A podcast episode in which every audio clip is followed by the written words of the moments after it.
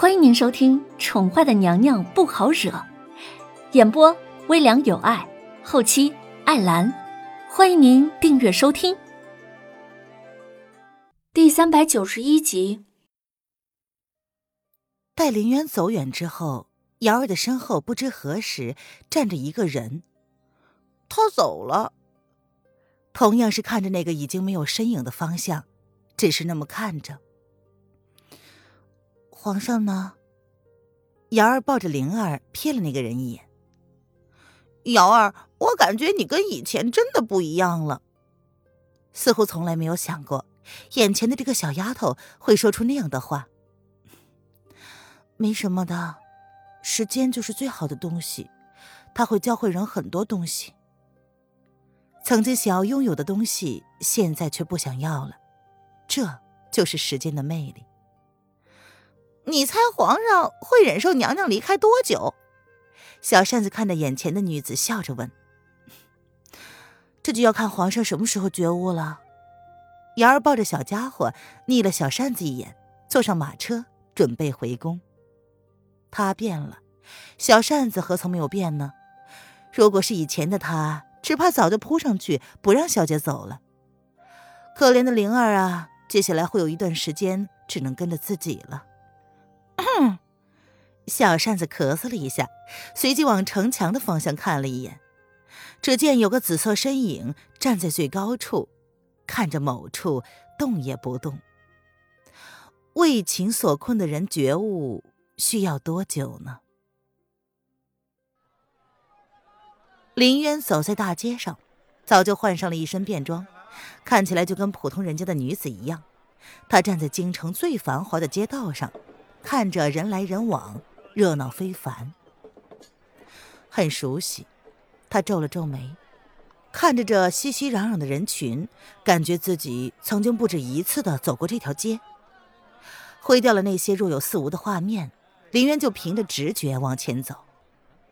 只是漫无目的的走了好久，随即他在一座桥上停了下来，靠着桥梁坐下来，看着人来人往。听着叫卖声，心情顿时感到轻松了一些。嗯，公子，前面不是不醉楼吗？我们要不要进去看看？你都好久不去了。林渊将注意力放到了一对主仆的身上，而那个说话的呢，应该是个小厮、书童之类的，看起来有些胖，跟在一个瘦弱的白衣书生的身后。林渊看不到那个人的长相。不过看侧脸，似乎觉得有些冷漠。本公子的事儿，何时需要你来多嘴了？不耐烦的语气，冷漠的语调，让人不由得皱起眉来。嗯嗯，公子啊，小的只是觉得你从萧国回来之后，就跟变了一个人似的。凌公子既然不愿意跟你回来，定然有他的苦衷的，你又何必耿耿于怀呢？那个胖子似乎一点都不害怕他家公子冷漠的样子，依旧不怕死的开口：“住口！谁让你提他的？”白衣书生闻言停了下来，厉声喝道：“胖子被吓了一跳，往后退了一步。”白衣书生转过身来，林渊这才有机会看清该书生的面容。他不由得勾了勾唇，哼，看起来就像是……绝世小兽一枚呀！瘦弱的身子，明明十分可爱的五官，却不耐烦的板着脸，任谁都看得出来他是在闹脾气。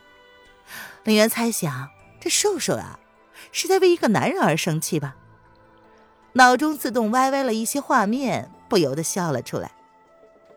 你笑什么呀？林渊的动作被那个主仆给看到了，瘦瘦冷着脸，狠狠的瞪着林渊。仿佛下一刻就会如同火山一样爆发出来。没什么，想起了好笑的东西就笑了呗。林渊看着冲自己走过来的瘦瘦，他勾起红唇，不曾敛去。一个姑娘家竟然孤身一人在外游荡，甚至是不矜持的高声大笑，你爹娘就是这么教你的吗？瘦瘦恶狠狠地瞪了他许久，刻薄地批评他的行为。高声大笑，林渊听到了关键字儿，不由得挑眉。你的笑声都引起本公子的注意力了，还不叫高声吗？瘦瘦深深的皱着眉，他一脸嫌弃的看着林渊。好吧，好吧，不好意思啊，打扰公子教训人了。小女子这就离开。林渊忍着笑，心中十分鄙视自己脑中歪歪的一些不太和谐的画面，尽量在发脾气的小猫彻底变成暴龙之前抽身离开吧。哎，本公子还没有允许你离开呢。你你是哪家的姑娘啊？居然这么没有礼貌！白衣男子见状皱起了眉头，尖酸刻薄的话忍不住的就脱口而出了。林渊转身欲去。他不理会小猫的叫唤，喂，我还没。林奇一脸愤怒的快步跟上了林渊，他伸手想要将林渊拦下来，却扑了个空。公子啊，男女授受不亲，你就这么随便的抓着小女子，那可是很轻浮的。难道你们家教也是这么教你的吗？林渊躲过了林奇的手，他转了个身，轻巧的躲了过去，然后隔着两步远的地方，他停了下来。似笑非笑的看着他，以彼之道还治彼身，将他刚刚的话都还给了他。我我，林奇涨红着脸，愣愣的看了林渊许久，也无法解释自己的行为。好吧，小女子大人大量，我就原谅你了。不过不要再跟着我了，明白吗？林渊无意继续纠缠，说了两句之后，便打算离开。你。林七闻言，红着脸，瞪着林渊离去的背影，他碰了个软钉子，一身的怒火无处发泄。嗯，公公公子啊，我我我们还是回去好了。目瞪口呆的看着自家公子这一个多月来第一次跟人脸红脖子粗，某小厮吞了吞口水，生怕自家公子一个气不过，会将那个姑娘狠狠的揍一顿。公子自从回来之后，就特别讨厌女的，连身边伺候的侍女都全部被他吓哭过。他也不再流连不醉楼了，居然雇起了林家的马场。虽然老爷是很高兴，不过他却高兴不起来了。以前的公子可是一个十分开朗的好少年呢，现在变得阴晴不定了。嗯，那个，你刚刚不是说要去不醉楼吗？本公子突然想去了，啊，走吧。林七皱着眉，冷冷的看了胖子一眼，他哼了一声，随即大步的朝前走去。林七不想说，他是看到那个嚣张的女人走进了不醉楼，他才临时改变了主意的。这这公公子，你你刚刚不是还不想去的吗？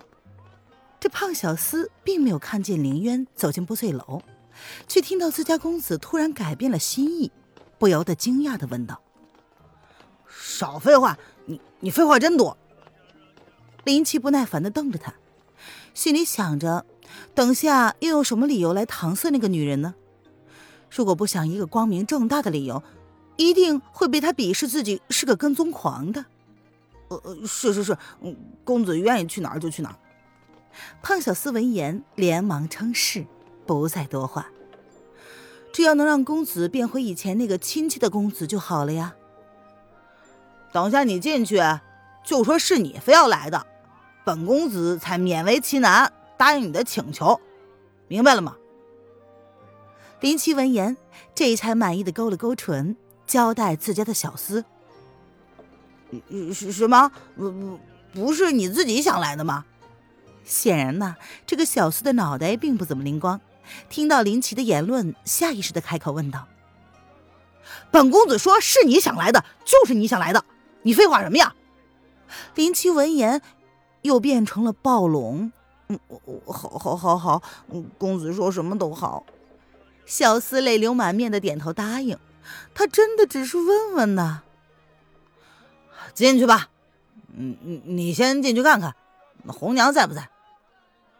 林奇打从回京之后就没有来过不醉楼，所以其实他并不知道不醉楼到底变了没有。据说文燕那小子走了，红娘开分店去了。啊，不过这都是几个月前的消息了。林七心里还是挺想来不醉楼看看的，毕竟这个地方他可是混了三年呢。从不醉楼开业的那天，他就被上镜那个家伙拖来了。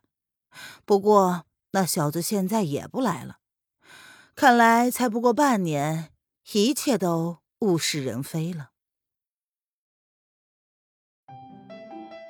听众朋友，本集播讲完毕，请订阅专辑，下集精彩继续哦。